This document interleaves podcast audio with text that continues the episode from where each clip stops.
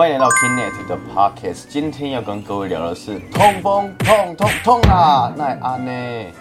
这个主题蛮特别，这个标题真的是蛮特别的哦。但好，我们聊这个话题之前，我们一样先欢迎我们的药师维特。Hello，维特。大家好，我是维特。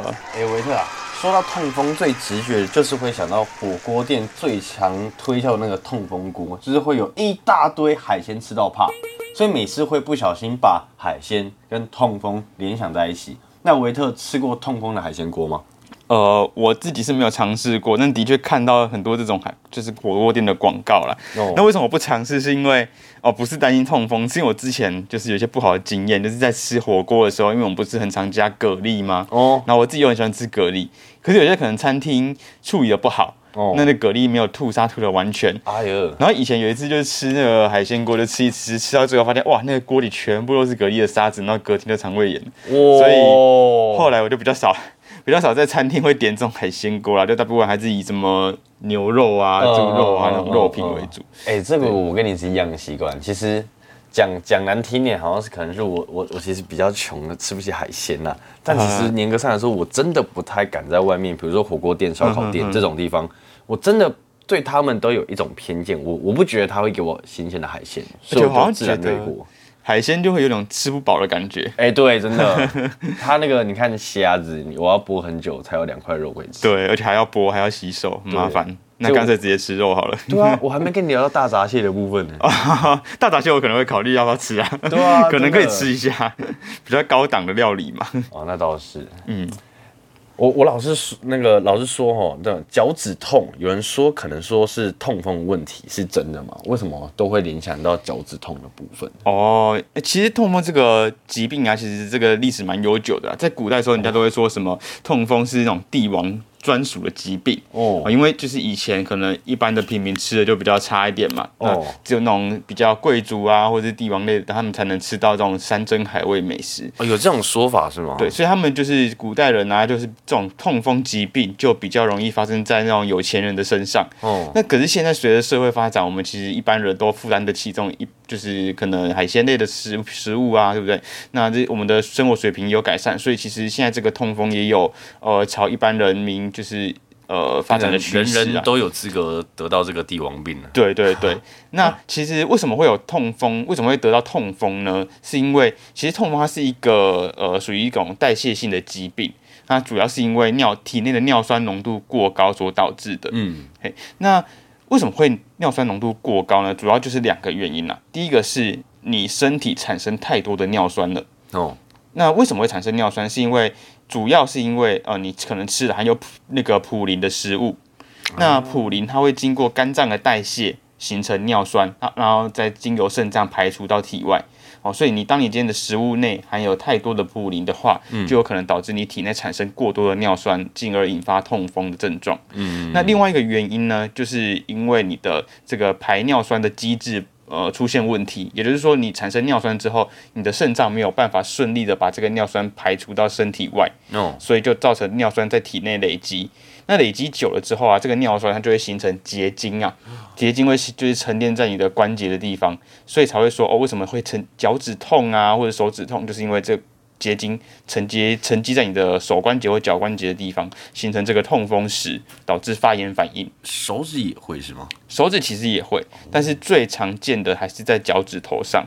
对，好，那这个形成这个痛风石之后啊，它就诱发人体的，因为是等于是一个外在物质在那边嘛，而且在关节处你会一直摩擦它，所以就会引起这个急性的发炎。那就会导致你走路的时候感觉到疼痛啊，或者是手指弯曲、脚趾弯曲的时候感觉到疼痛，嗯，哦，就会感觉到这些不适的症状了。嗯，了解。对，那刚刚提到的啊，就是这个尿酸过多，是不是最主要其实是由你摄取的食物所导致的？哦，那其实还有一些情形是跟就是我们身体疾病状态有关，也有可能导致尿酸过高的现象。哦，好，譬如说就是一些。呃，罹患癌症或是身体有肿瘤的患者，如果这个肿瘤细胞啊，呃，破裂溶解，或者是说你使用化疗药物要去毒杀这个细胞嘛，那细胞被你杀死溶解出来之后，呃，它因为细胞里面含有细胞核，我们都知道，那细胞核里面就有核酸，那核酸也会产生尿酸，哦，所以就是有可能在这种肿瘤大量溶解的时候，也会导致这种高尿酸的症状。哦，那另外的话就是一些什么溶血性贫血的患者啊，或者是有使用特定药物的患者，也有可能是因为这些疾病或药物所导致尿酸过高啦。不过对一般人啊，呃，对一般人而言，最主要还是因为饮食控管出现问题，嗯所以导致尿酸摄取过多这样子，呃，尿酸产生过多这样。嗯了解。那像这种慢性疾病，就是痛风关节炎那种发作越来越多次，而且越来越短，那通常医生会怎么去帮你做治疗？哦，OK，就是呃，刚刚说到就是痛风它，其实其实痛风有分很多个阶段啦。嗯对，一开始的话，因为痛风主要跟尿酸有关嘛，嗯，所以最一开始你会出现什么情形？就是你验血的时候，应该会验到说你的尿酸浓度过高。哦，对，但是哎、我我想先理清一件事情，嗯，尿酸跟糖尿是不同的东西，呃不同的东西，截然不同的东西。对，它是两个不同的物质，所以那有机会一个病患同时获得两种疾病，呃有可能，因为他们都是有这个可能吗？对，那都是属于代谢性疾病，就是说，可能是你年年龄渐增之后啊，身体代谢变差，哦那再加上你饮食控管不不佳，所以就导致各种的代谢性代谢性疾病出现嘛。那根本就是要直接洗肾啊！如果遇到这种状况，呃，其实一开始还不用到洗肾那么严重啦，对，但糖尿病它有可能会影响到你的肾脏功能嘛。哦那，肾脏功能刚刚有说到，为什么会尿酸过高，是不是就跟你尿酸排不出去有关？嗯那所以肾脏功能变差，又有可能会影响到你尿酸在体内累积，那有可能就进一步导致痛风发生，所以还是有有一定的关联性存在的。对，但是尿酸跟糖尿本身是两件两个不同的检验数值，这样子。好，那回到刚刚说的，就是呃尿酸过高的患者，嗯哦，其实大部分的患者并不会发生痛风症状。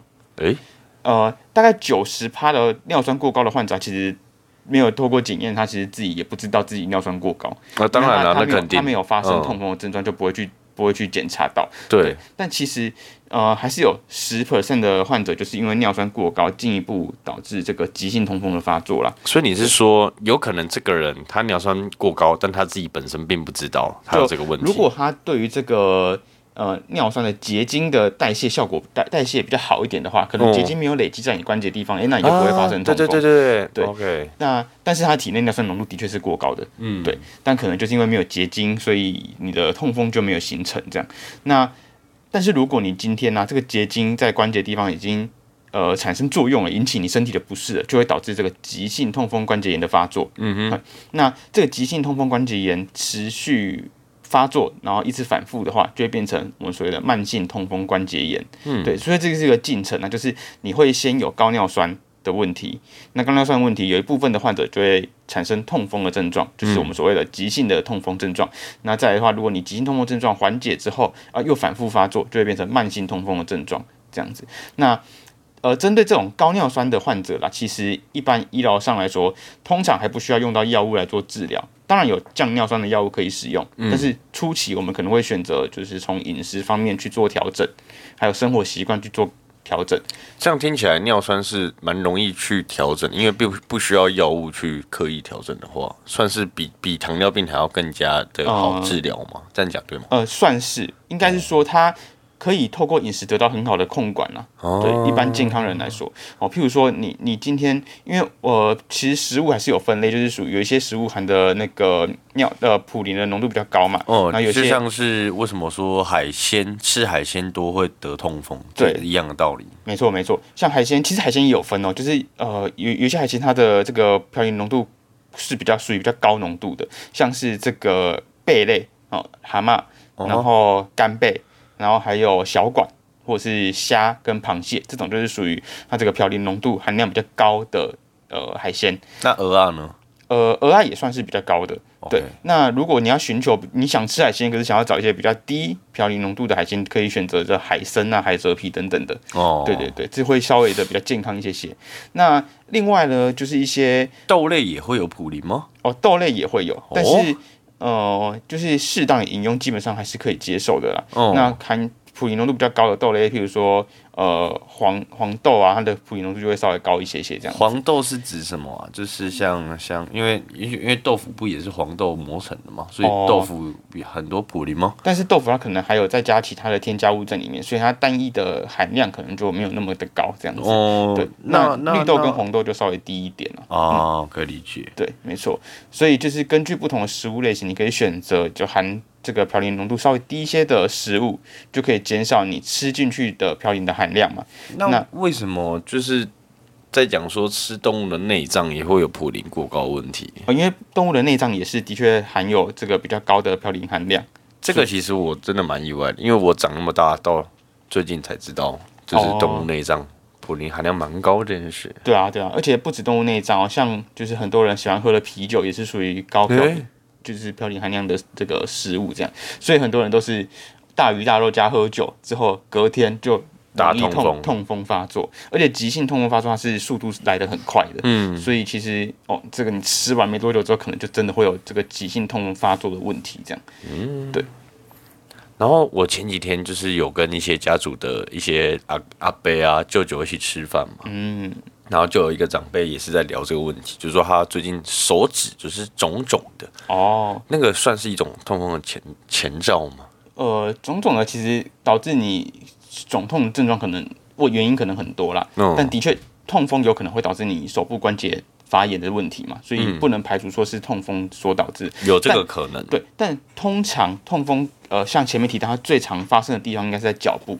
依序来说，最常发生的会是脚的大拇指，然后再来是脚背的地方，嗯，然后再来是脚踝，然后脚跟、膝盖，然后逐渐往上到手跟手指。好、这些部位就是由高发生率高到低啦，就是从脚到手这样子。那你应该好奇说，为什么这个呃脚比较容易发生痛风问题？好、这是因为第一，因为你的这个末梢循环的地方哦，比就是末梢的地方血液循环比较差嘛，嗯，所以就比较容易导致尿酸累积在那些地方。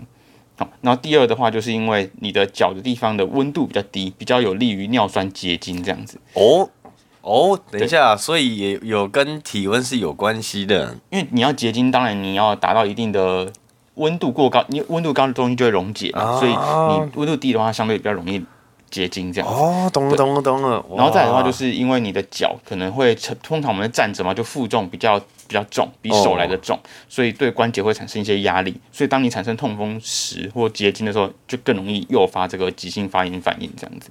所以常见的痛风还是发生在脚上，但手的话，通常都是一些比较慢性痛风的患者，哦，他结晶已经脚累积完了，累积到手去了，哦，那就可能也会发生在手部这样子。对，那痛风的症状啊，除了这个关节疼痛之外啊，它通常还会有一些发红跟肿胀的症状出现。嗯，然后再来的话，就是你那个红肿的地方会变得比较敏感，比较容易受到刺激。好，然后再来的话，严重发作、急性发作的患者啊，甚至有可能会出现就是轻微发烧的症状啊。对，然后再来的话，就是你的关节痛风之后，因为疼痛，你可能就会变得比较僵硬，比较不敢去动它。哦，所以就会变得比较僵硬，这样，这是一些痛风的常见症状。所以如果你发现你有这些上述的症状的话，哦，有关节疼痛、红肿发胀，然后甚至关节僵硬，哦，有有点发烧的症状，就可能是痛风所导致，那可能就要去寻求医疗的协助，这样。那关于急性的痛风关节炎，有什么样的药物是比较常试的这个医生常常会开的那种药吗？哦主要的急性痛风关节炎的话，我们第一个主要的目标就是要缓解你的疼痛嘛，哦，所以最主要、最常用的一线的药物还是这个非类固醇消炎止痛药。嗯哼，对。那再来的话，还有另外一个专门用来治疗痛风发作的症状的药，叫做秋水仙素。秋水仙素，对这个几乎就是有痛风急性发作的患者都会吃这个药啦。它有副作用吗？呃，它的副作用最主要是恶心呕吐的问题啦。对，但是它其实在就是医疗上我们有控制一定的剂量。哦，那剂量在可呃就是一般正常范围内，通常不还可以接受。那如果那个剂量越用越高的话，当然恶心呕吐问题会越来越明显。好，那针对这个。不适用非类固醇消炎止痛药，或者是也不适用这个秋水仙素的患者，我们可以选择在这个局部关节的地方直接注射类固醇。嘿，等一下，我有听错吗？所以我今天我的脚趾头会痛，我就直接在我的脚趾头直接这样注射。对，因为类固醇它主要最主要作用就是抗发炎的效果嘛，哦所以直接注射类固醇在关节的地方，就是可以减缓你的发炎反应，然后缓解疼痛症状。但当然，这个类固醇算是比较一个后线的选择啊。当然，就是先尝试可以用口服药物去做缓解，就用口服的缓解嘛。